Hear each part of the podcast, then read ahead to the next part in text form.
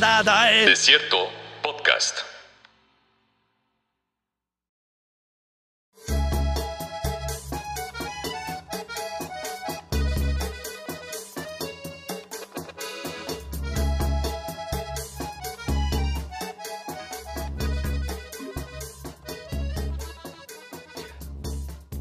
Pues hola, muy buenas tardes con un capitulito más de este su bonito podcast, Desierto Podcast. El día de hoy me congratulo en, presentar nuevamente a mis compañeros, a primero y, por la caballerosidad que me distingue a Carla Gómez. Hola, ¿qué tal? Muchas gracias. Nuevamente saludos a todos. Muy bien, Carlos Torres. Hola Saúl, hola Carla y hola a nuestro invitado. Exactamente, digo, estos son la planta fija, pero el día de hoy tenemos invitado de lujo, tenemos a José Antonio Vázquez. Me gustaría saludarlo primero y a ver si nos puedes platicar un poquito de quién eres, mi querido José Antonio. Sí, muchas gracias Saúl por la invitación. Soy José Antonio Vázquez, em, soy profesor investigador de la Universidad Autónoma de Occidente en la sede de Mazatlán. Soy licenciado en gastronomía y soy maestro y doctor en antropología de la alimentación y me dedico a investigar temas relacionados con los aspectos sociales y culturales de la comida y de la alimentación para entender qué comemos y por qué comemos lo que comemos. Pues muy bien, porque viene muy ad hoc con lo que vamos a hablar el día de hoy. Hoy me tocó a mí eh, proponer el tema y este y dentro de lo eh, ignorantes, después de tu currículum que nos vamos a ver nosotros, pues tiene que ver con el pan dulce. Entonces el día de hoy vamos a hablar con el pan dulce, ese objeto que es eh, indispensable, inclusive más que las engrapadoras en las oficinas de gobierno, es mucho más indispensable el pan dulce, ¿no? Eso que nos hace, nos hace, este, nos hace hasta hace algunos años todavía, este, como usuarios todo el tiempo del pan dulce. Yo creo que creo que antes de que existiera el yogurt y las granolas y las barritas y todo esto, pues creo que todo mundo eh, desayunábamos pan dulce, ¿no? Siempre había un pan para la mañana y un pan para la merienda, ¿no?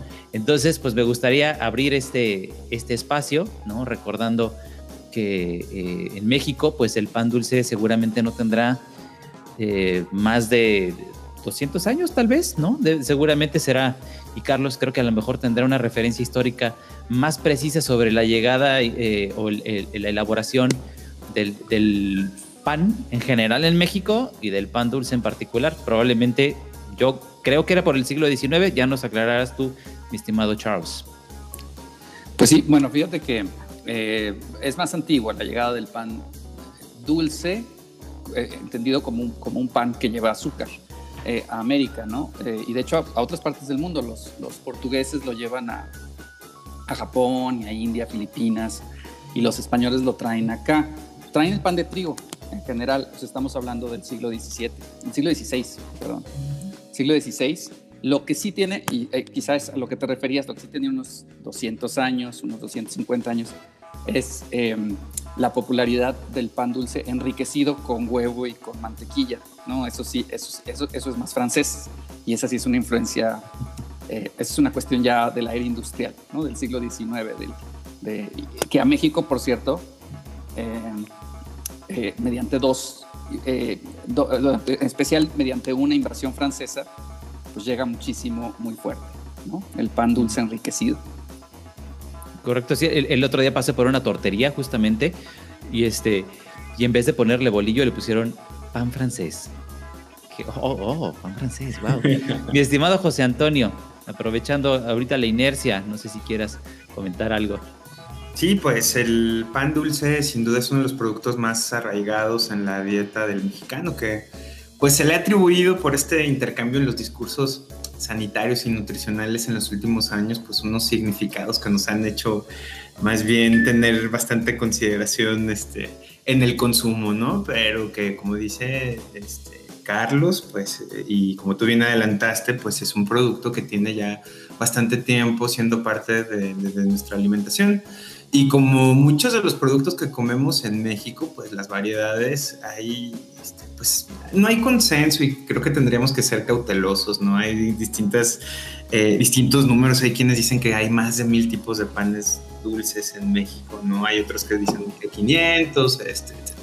Creo que es un poco como los tamales y otros productos cada, cada localidad tiene sus propios particulares. Digo, si enfocamos el ojo aquí en San Luis, pues tenemos muy dignos y dignas representantes como la campechana y el ojo de pancha este, del área de Santa María, ¿no? Pero pues México se caracteriza por tener un repertorio amplísimo de panes dulces con diferentes eh, ingredientes. Eh, como bien dicen, este, analizar los ingredientes siempre de, los, de la comida nos permite pues también rastrear su trazabilidad histórica, ¿no? Este, y pues evidentemente del, todo el manejo del azúcar, también tendemos aquí en México que agradecerles al legado que llegó por la península, o sea, por más bien con esta influencia este, hispana, pero también con toda la tradición árabe que llegó primero a ellos y luego ya vino hasta acá.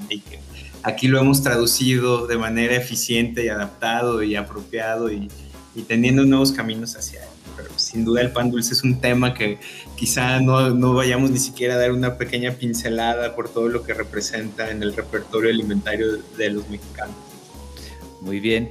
Mi querida Carla, ¿te acuerdas de algunas variedades del pan que se te vengan a la mente? Bueno, mira, la verdad es que en mi casa hace muchos años era lo que tú comentabas, lo que desayunábamos y lo que cenábamos.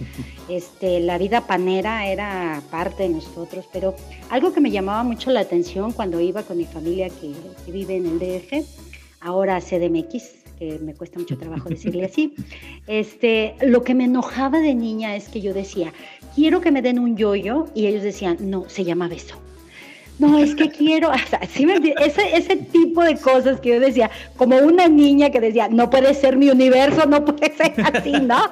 Este, mi nombre es así, yo lo quería buscar de esa manera. Entonces me llamaba mucho la atención. Entonces, mm, a mí me gustaría preguntarle a José Antonio si sabe, o a Carlos o a alguno de ustedes, si sabe la historia de estos panes, los nombres, las chilindrinas, el cocol. Acabo de estar en Oaxaca. Ay, el cocol, ¿qué les digo? con chocolatito. No, bueno, yo creo que traigo el azúcar y los triglicéridos a todo lo que da. Pero bueno, a eso va uno a Oaxaca, ¿no? Como si la pandemia no nos hubiera dejado suficiente. Sí, exacto. dice dice mi hermano que el café y el, y el pan dulce es, es, es, un ciclo, ¿no? O sea, arrancas con el pan dulce y el café se te acaba, o sea, te acabas el pan dulce, pero todavía tienes café, entonces te comes otro pan entonces te comes el pan, pero se te, el café y así es eterno, ¿no? Es un ciclo eterno, ¿no? Sí, me siento identificada. Ay, si nos pudieran decir eso de los nombres, si alguien tiene alguna referencia. Eh, pues mira, hay, hay tres panes mexicanos que a mí me, me han intrigado siempre, ¿no? Eh, bueno, es específico. Eh, uno es el pan de muerto, ¿no?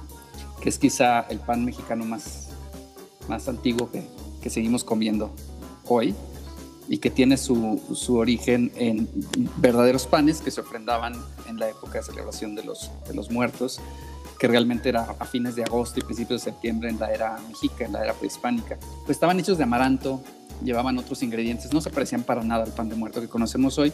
Los europeos traen el trigo y hacen este pan al que le ponen azúcar, ¿no? Porque aparte al llegar acá pues empiezan a producir azúcar y se vuelve más barata y ya se le puede poner azúcar a más cosas. Em, otro es em, em, la rosca reyes, ¿no? que es evidentemente una reinterpretación bastante, bastante eh, analizable y evidente del roscón de reyes español. pero quizá una cosa que, que, me interesa mucho es la concha, porque la concha es, es algo que es súper mexicano y al mismo tiempo es muy japonés. Es bien curioso, en Japón se conoce como melon pan.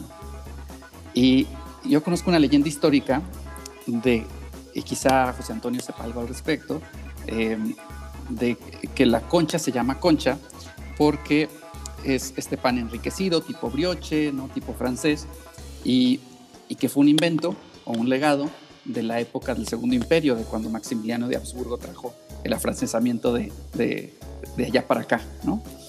Y entonces que él tenía una amante, una mujer indígena ahí por, Morelos, llamada Concha Sedano, ¿no? Concepción Sedano.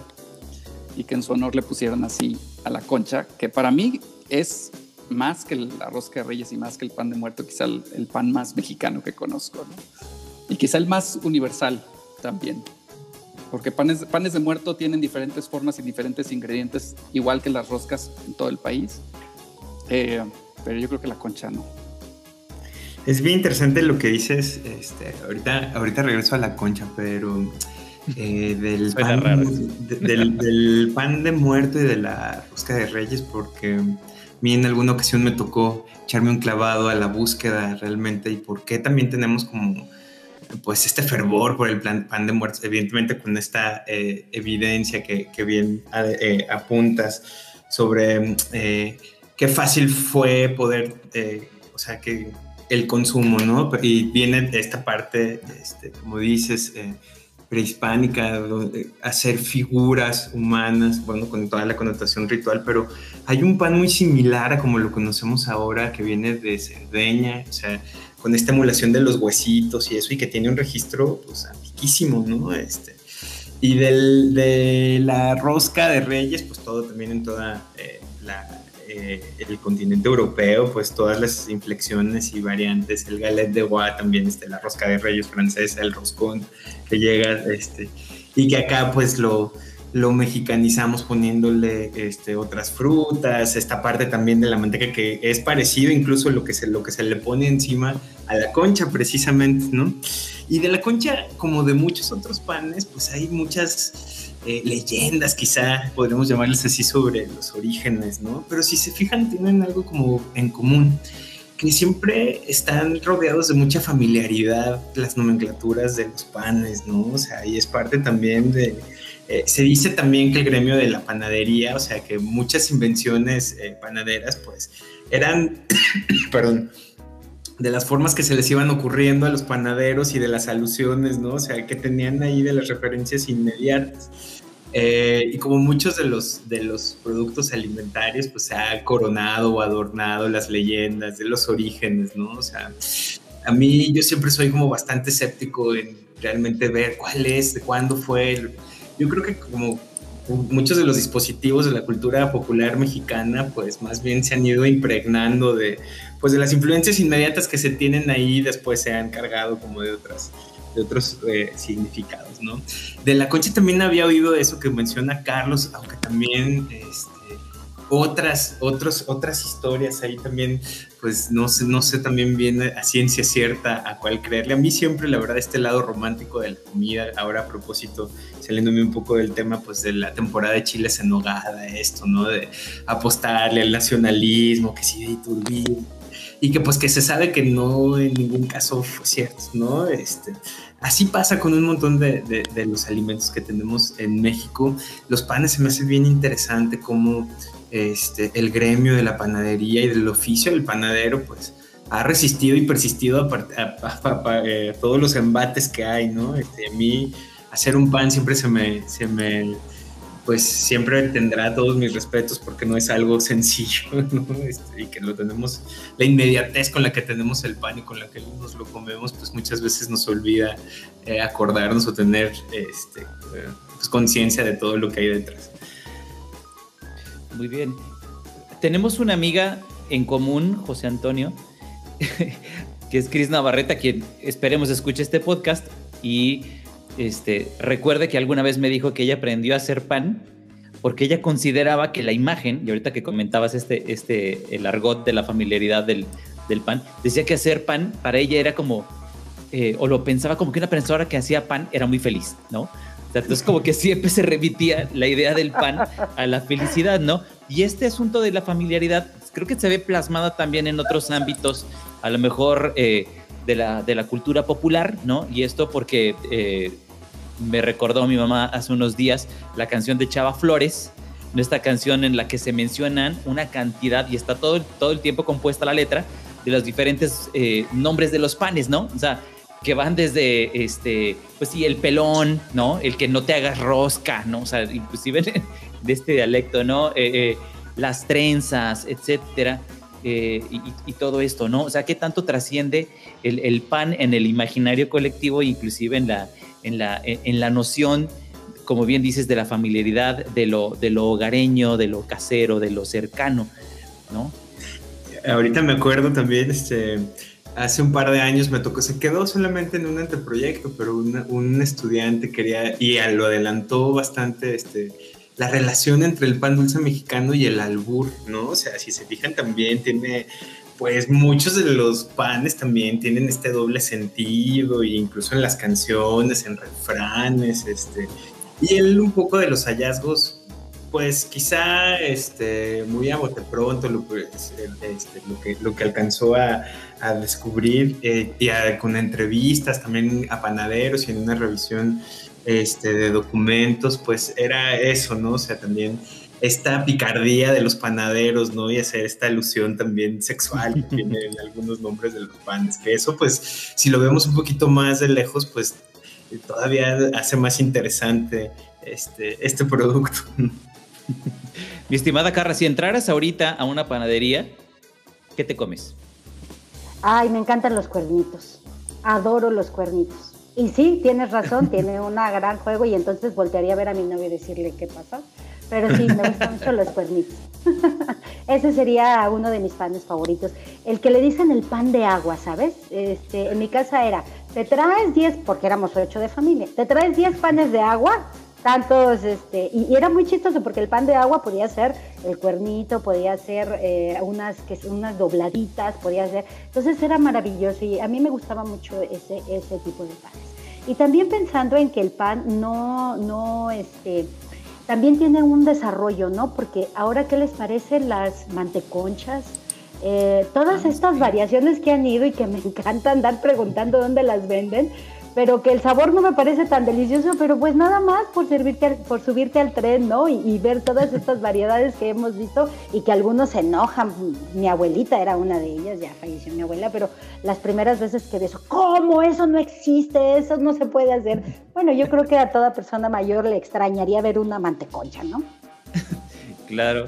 Mi estimado Carlos Torres, ¿tú qué te comes y qué más nos cuentas? Pues fíjate, eh, cuando estaba chico, iba a casa de mi abuela, siempre había pan. Entonces, entre pan, eh, pan tradicional mexicano. Y lo que, lo que más me gustaba eran los chamucos, que en mi experiencia no, no en todas partes los conocen o los conocen así, pero aquí en San Luis son eh, un aro de pan de agua, precisamente, ¿no? Eh, y una, un polvorón en medio, ¿no? pero sí, eso es lo que más me gustaba de chico. Ya ahorita de grande soy un poco más, eh, un poco más especial para el pan. y voy a la panadería artesanal que está aquí por, por mi casa a comprarme un, un, chocolatín eh, o un croissant. Muy bien. Mi estimado José Antonio, ¿tú qué te echas? Eh, las conchas son infalibles, ¿no? Definitivamente una concha siempre será de mis primeras opciones, pero también los cochinitos me gustan mucho. Este, el sabor del piloncillo que está ahí, este, eh, me, gusta, me gusta mucho.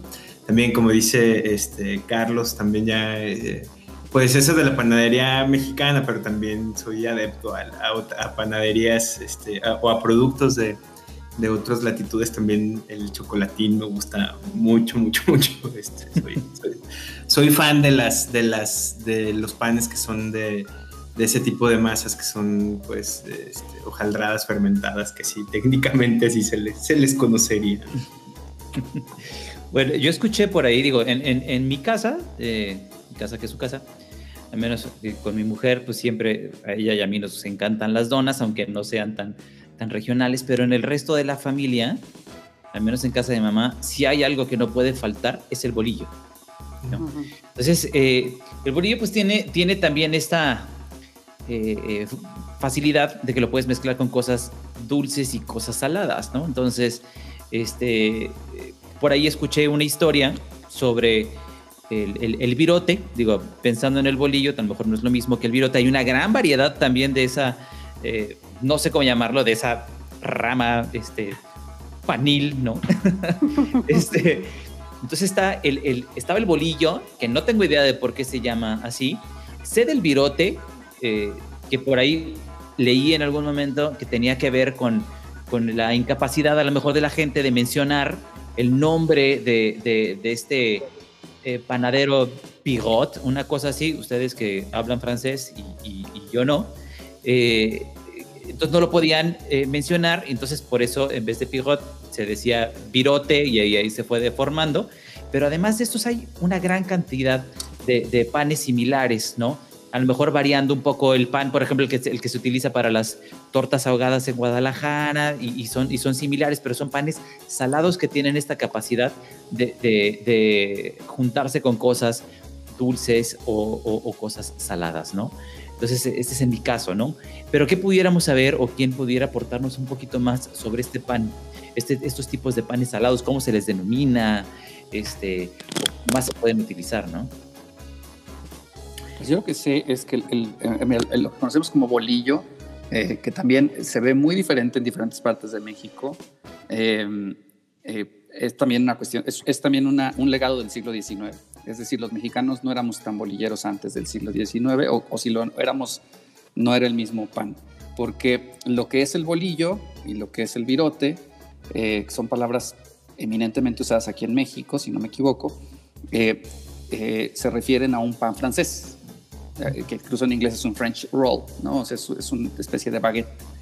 Em, aquí le pusimos virote, la, leyenda histórica que yo conozco también este, es, es que eh, el apellido del, de, un panadero francés en Guadalajara era Piroto, y aquí Pirote, ¿no? Entonces aquí le, empezaron a decir virotes a sus panes.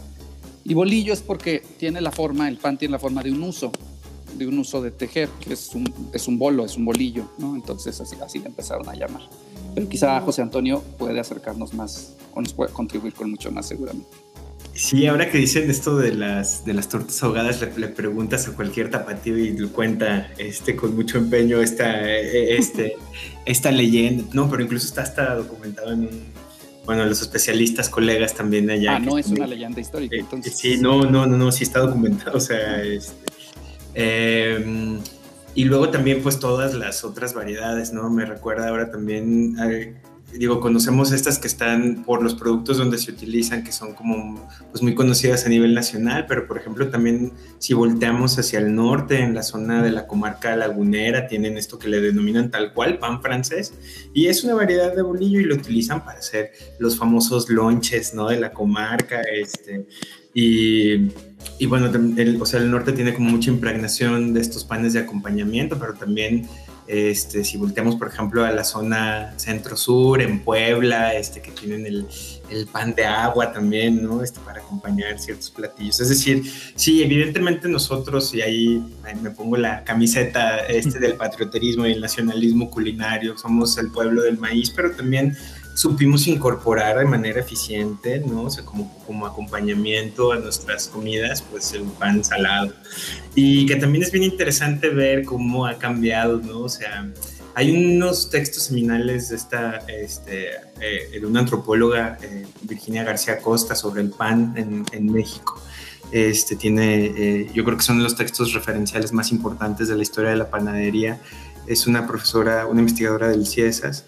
Este, y ahí también ellas son un registro bien interesante de cómo fue el cambio. O sea, cómo, si nos podemos a pensar, por ejemplo, cómo ahora nosotros pagamos más por un pan integral, ¿no? O sea, que tenga granos enteros, este. Y cómo eso pues hubo un cambio importante, ¿no? Antes realmente el pan de segunda, ¿no? O sea, era el pan que no tenía esta molienda tan fina, ¿no? O sea, este, mientras que el pan blanco, pero eso no es exclusivo en México, eso, yo creo que podemos hablar como a nivel, a nivel internacional. A mí me causa siempre mucha curiosidad ver cómo ahora pues estas, no o sea, cómo le damos un valor de uso mucho más este, eh, a los panes de granos enteros, por este, cómo se atraviesa este discurso nutricional, ¿no? O sea, de, de los panes integrales. ¿Y cómo se socializa? Totalmente. ¿Cómo se socializa con el, con el, con el pan, no? O sea, es, es el pan objeto de socialización en torno a él, ¿no?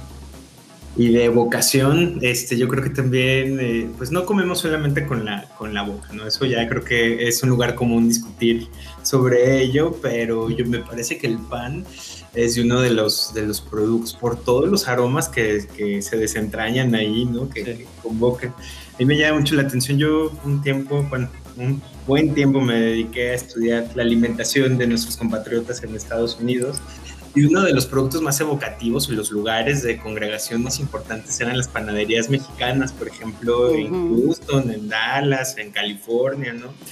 Y mucha gente, me, me, acuerdo que me decía eso, ¿no? Es que, pues, pasas por una panadería y hueles a México, ¿no? O sea, este, digo, nosotros también es, es bien interesante también a lo mejor estudiar un poquito más de ver el cambio también de cómo se horneaban los panes, ¿no? O sea, y el olor, yo creo que si nosotros vamos a pueblos o comunidades más pequeñas donde todavía los panes se hornean en hornos de leña, este, el sabor y el olor es totalmente distinto, pero pues la función evocativa del pan, este, pues es algo que también es muy interesante y que pocos son los productos que nos despiertan tanto, ¿no? Si nos confortan tanto, ¿no? Digo, un olor a pan siempre va a ser como confortante, como casa, o sea, está siempre en este registro de lo, del confort. Pues si están tristes, cómanse un bolillo también, ¿o, es para el susto, no? es para el susto. Pues Pero yo creo que también funciona para la tristeza, ¿sabes? Sí, funciona para todo. Con mantequilla y, azúcar, cae excelente. Muy bien, pues bueno, eh, el tiempo se nos está acabando, o se nos ha acabado. Yo quiero agradecerle a José Antonio especialmente el habernos acompañado en este, en este número, en este episodio sobre el pan dulce. Muchas gracias, gracias, un placer, este, un disfrute hablar de, estas, de estos temas siempre. Muy bien, muchas gracias Carla. Ay, muchísimas gracias, de verdad abrieron el, el apetito, seguramente me haré una torta el día de hoy. Muy bien, Carlos Torres, ¿vas a comer algo de pan ahorita? Muy seguramente, pero no sé mm. qué será. Muy bien, me parece muy bien. Y yo, Saúl Delgado, les agradezco muchísimo y esperemos vernos el siguiente número, la siguiente semana. Esperemos estar sacando otro, otro capítulo. Pues muchas gracias. Hasta luego. Adiós.